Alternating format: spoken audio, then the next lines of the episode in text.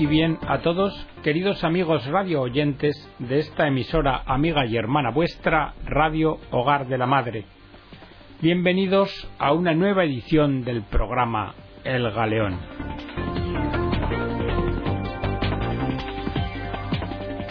¿Te has preguntado alguna vez seriamente si crees o no en la indisolubilidad del matrimonio?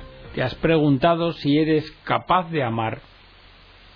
¿Has pensado en la posibilidad de que a lo mejor a quien de verdad ames es a ti mismo? Pues si te interesa este tema de la indisolubilidad del matrimonio y de la fidelidad, te invito a que nos sigas en este programa. Puede parecer excéntrico hablar de matrimonio cristiano, porque algunos piensan, ¿no vale más preservar la libertad? ¿Cómo puedo saber lo que sentiré dentro de diez o veinte años? ¿Amaré todavía a esta persona? Sin embargo, frente a estas preguntas vemos que hay quienes piensan que la plenitud del matrimonio humano y la del sacramento cristiano requieren mutuamente unir los elementos de fidelidad e indisolubilidad. Matrimonio, matrimonio para toda la vida.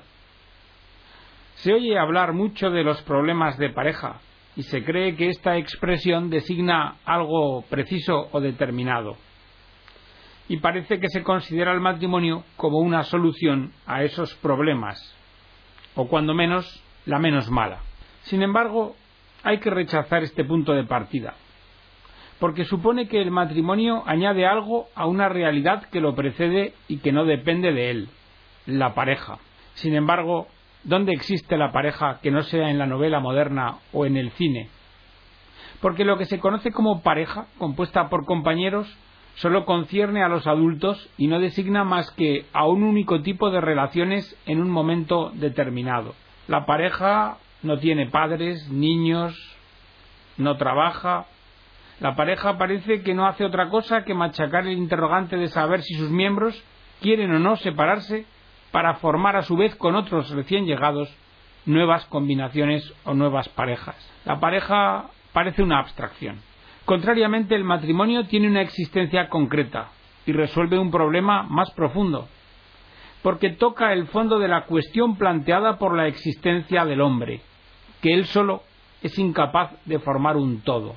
El matrimonio abarca la vida en la totalidad de sus aspectos, una totalidad de vida que el hombre por sí solo no puede alcanzar, porque está como dividido. ¿Por qué? Ante todo porque es sexuado. El ser humano es hombre o mujer, pero no es las dos cosas a la vez. Frente a esta realidad, el matrimonio reúne a los dos sexos y también a todos los aspectos de la persona humana el individuo en su singularidad única e irreemplazable, pero también como ejemplar de una especie biológica, es decir, alma y también cuerpo, y comprende su vida privada y también su existencia pública, porque la codifica a través del derecho. El matrimonio parece la mejor manera de atender a todos los aspectos de la vida humana, de la persona, permitiendo su libre desarrollo. Y esto es válido para el matrimonio en general, no exclusivamente para el religioso sacramental. Las intervenciones actuales del magisterio en moral sexual expresan para todo matrimonio el principio de totalidad y defienden su integridad. La actividad sexual dentro de esta integridad es un medio de comunicación y de intercambio. Y esto es cierto, pero siempre que se llegue hasta el final de la lógica de la idea. Es decir, la comunicación no es extensible únicamente a los compañeros actualmente presentes, sino que ha de ser capaz a conducir a la existencia de seres nuevos, que serán nuevos compañeros. Hablar de comunicación no es honesto si hay un encierro por adelantado en el círculo o club privado de quienes ya están ahí porque entonces la pretendida comunicación es meramente ilusoria. Hemos de preguntarnos, ¿qué aporta entonces el matrimonio cristiano? Pues en un primer momento parece que nada, a no ser un pequeño detalle, que el nexo que establece entre los hombres en general se establece aquí entre bautizados. También podríamos preguntarnos qué aporta Cristo a la antigua alianza. Y también podríamos decir en principio nada. Nada más que la novedad que lleva a que esta, la alianza, se haga real. El matrimonio cristiano como sacramento, en principio, nada tiene que añadir al lazo que une a dos personas que deciden contraer matrimonio. Lo que le adiciona viene de fuera a lo que ya está ahí. Viene del bautismo recibido en otro tiempo por aquellos a los que une. Porque el sacramento del matrimonio está hecho para los bautizados que se reconocen como tales, pero no para otros, y desde luego que no para aquellos que son laicos, conscientes y organizados. El matrimonio cristiano sacramental, una vez consumado, es indisoluble. Y esto lo distingue de un contrato cualquiera, porque estos son resolubles, rescindibles o revocables. La razón de esto es que un contrato cualquiera no es más que un compromiso parcial. Sin embargo, el matrimonio es un compromiso total, pero no es un conglomerado de obligaciones recíprocas, sino que es un ofrecimiento recíproco. Con el matrimonio no te doy porque me das, sino que te doy porque me dono a mí mismo, me ofrezco. El matrimonio compromete para toda la vida porque compromete a toda la vida. Cuando la Iglesia afirma la indisolubilidad del matrimonio, no está añadiendo este carácter a un matrimonio natural, que en eso sería igual. Porque la Iglesia lo que hace es confirmar que todo matrimonio es indisoluble, que es una donación efectuada y ofrecida hasta el fin por la persona. El matrimonio cristiano con esto lo que está haciendo es rendir, al reconocerlo, plena justicia a la realidad humana del matrimonio. Y sólo Él puede hacerlo, porque el ser humano sólo se ilumina en su totalidad a la luz de Cristo. La indisolubilidad del matrimonio, pues, es la traducción de algo fundamental, la perpetuidad del compromiso, la totalidad del ofrecimiento que es ella. Y de aquí se pueden extraer dos consecuencias. Primera, el temor a comprometerse irrevocablemente por deseo a preservar la libertad debe ser entendido como risible. Porque, ¿qué libertad tengo si yo mismo no soy capaz más que de darme por términos medios o a base de prórrogas?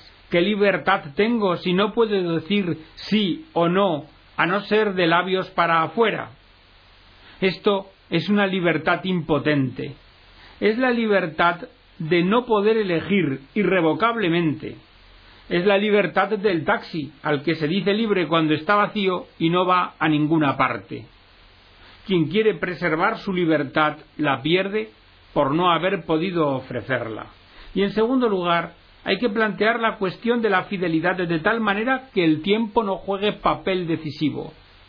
De nada sirve el preguntarse si se amará todavía a la otra persona después de diez o veinte años. Plantear este interrogante ya supone que el amor es para quien así lo entiende un mero hecho psicológico, un sentimiento que no depende de la voluntad. Ahora bien, la verdadera cuestión no es esa, sino consiste en saber si quiero amar a mi cónyuge. Y digo bien, si quiero amar, porque se dice con razón que los sentimientos no se dominan. Lo que ocurre es que el amor no es un sentimiento. Lo que se domina, lo que necesariamente se fuerza, es aquello que se hace, y no aquello que se siente o se experimenta.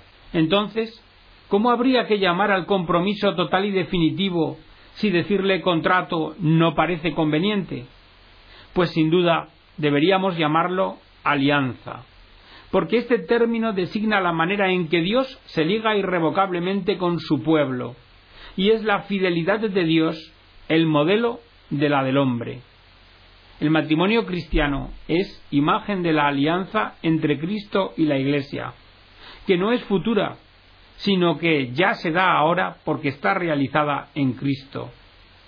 A su nivel, el matrimonio cristiano pone en funcionamiento la alianza de los esposos, su ofrecimiento total del uno al otro como una realidad cotidiana. y no es un ideal que no pueda ser exigido, pues la gracia de Dios y el sacramento están ahí presentes para mantener la unidad de los dos cónyuges y afirmar la santidad de lo trivial. Y por otra parte, la realización a cada instante de la totalidad de la alianza matrimonial se revela como la fidelidad. Si la alianza es realizada desde ahora en Cristo, que es el fiel, también se podrá exigir una fidelidad absoluta a quienes se casen en Cristo. Esta es exigida desde ahora y también es posible desde ahora. Por contra, cuando el tiempo interviene, se está admitiendo de fondo la infidelidad. Por ejemplo, cuando uno se pregunta si en 10 o en 20 años, entonces esta pregunta en sí ya es una amenaza, porque esa persona pretende disponer del propio tiempo en vez de recibirlo de Dios, y porque esa persona se está prometiendo a sí mismo el seguir siendo fiel, en vez de dirigirse a aquel a quien se dice amar. La negación de San Pedro está ya contenida en su promesa de jamás negar, mientras que su fidelidad está por entero en su humilde confesión. Señor, tú sabes que yo te amo. Pedro ya no se asegura el futuro, sino que el futuro de Pedro, ahora que ama, consistirá en ir a donde no quiera, porque otro le ceñirá. Ahora bien, si la promesa y el esfuerzo de durar no es sino la consecuencia de otra cosa fundamental. ¿Cuál es el sentido de la fidelidad y qué es lo fundamental? Porque a veces decimos, es que ella ha cambiado o es que él ya no es el mismo. ¿Qué ocurre entonces? Se creía que se amaba a una persona, pero se descubre con pavor que sólo se amaba a algunos de sus aspectos, que además eran pasajeros.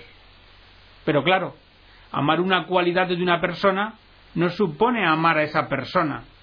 Lo que supone es que se está complaciendo uno a sí mismo con el sentimiento agradable que esa cualidad le permite experimentar. Se trata entonces de amar el propio placer y finalmente de amarse a sí mismo, a uno mismo. ¿Y podemos llamar amor a esto?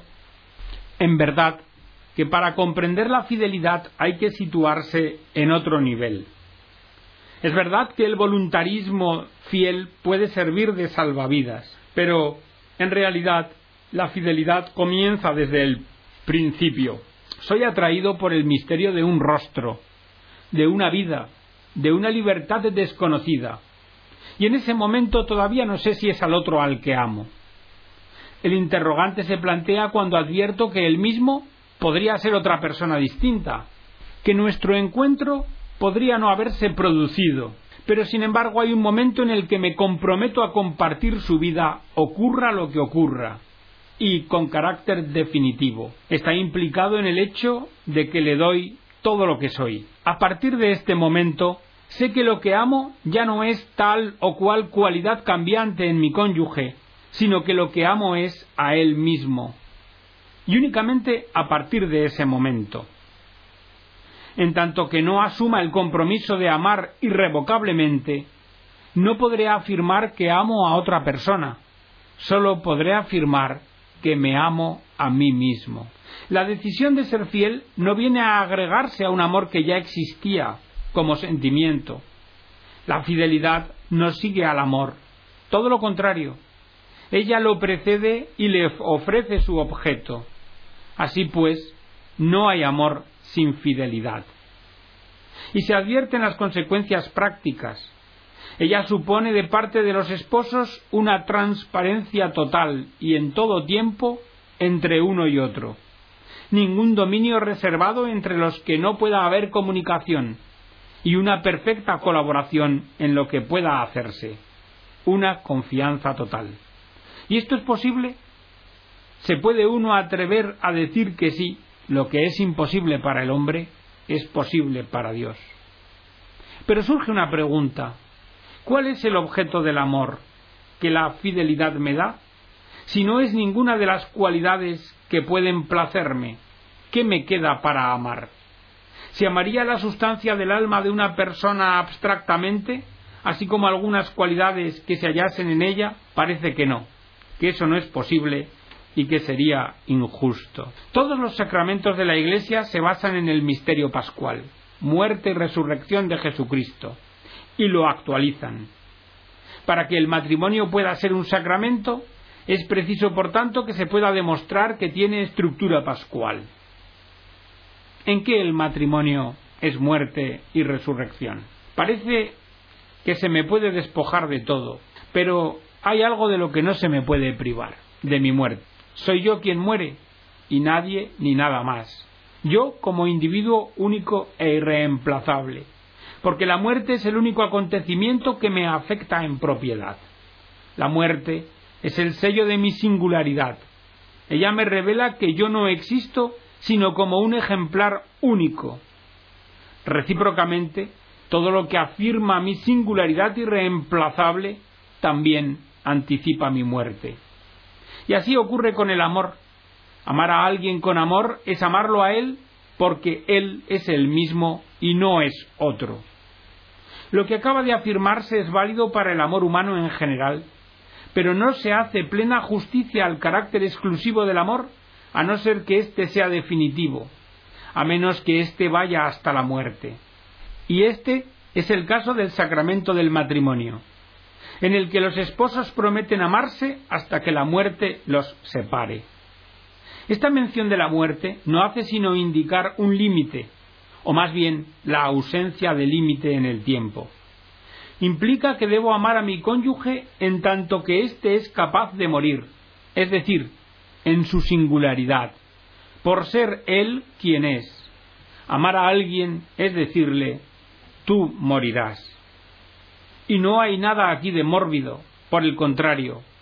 Ver al amado a partir de su muerte es negarse a devolverlo a lo que no es, para sólo poder darse a él. Por lo tanto, el matrimonio tiene estructura pascual y se enraiza en el sacramento que introduce en la muerte de Cristo, es decir, el bautismo.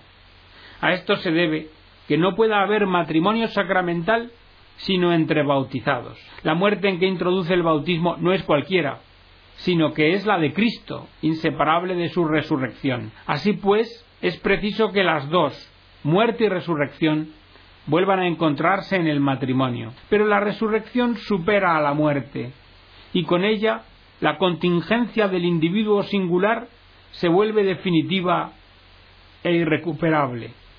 O sea, que resucito en mi individualidad única e irrepetible. Mi vida no constituye un todo, porque mi vida mientras que discurre sigue indefinidamente abierta a los acontecimientos posibles. Solo mi muerte hará de mi vida un todo.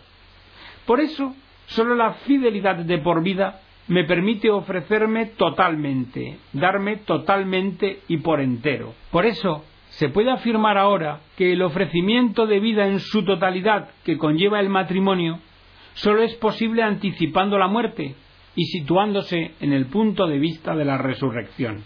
Pero por otro lado, la legitimidad de un ofrecimiento total efectuado a un individuo singular suscita duda. ¿La elección del cónyuge acaso no es más que un capricho de difícil justificación? ¿No parece que se pueda basar la fidelidad que exige el amor verdadero en un terreno tan movedizo como la atracción por cualidades pasajeras de una persona determinada. Sin embargo, el matrimonio cristiano escapa a estas dudas. El matrimonio entre dos bautizados une a dos personas singulares, pero lo hace desde el punto de vista de su resurrección, en Cristo resucitado. Fijémonos en el límite.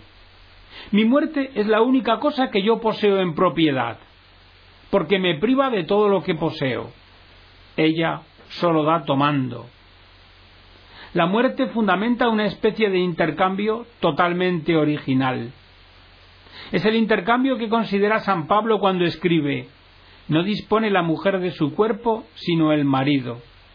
Igualmente el marido no dispone de su cuerpo, sino la mujer. O sea, cada cónyuge da su cuerpo al otro, se lo abandona y lo recibe de él. Y esto es algo así como la muerte y resurrección.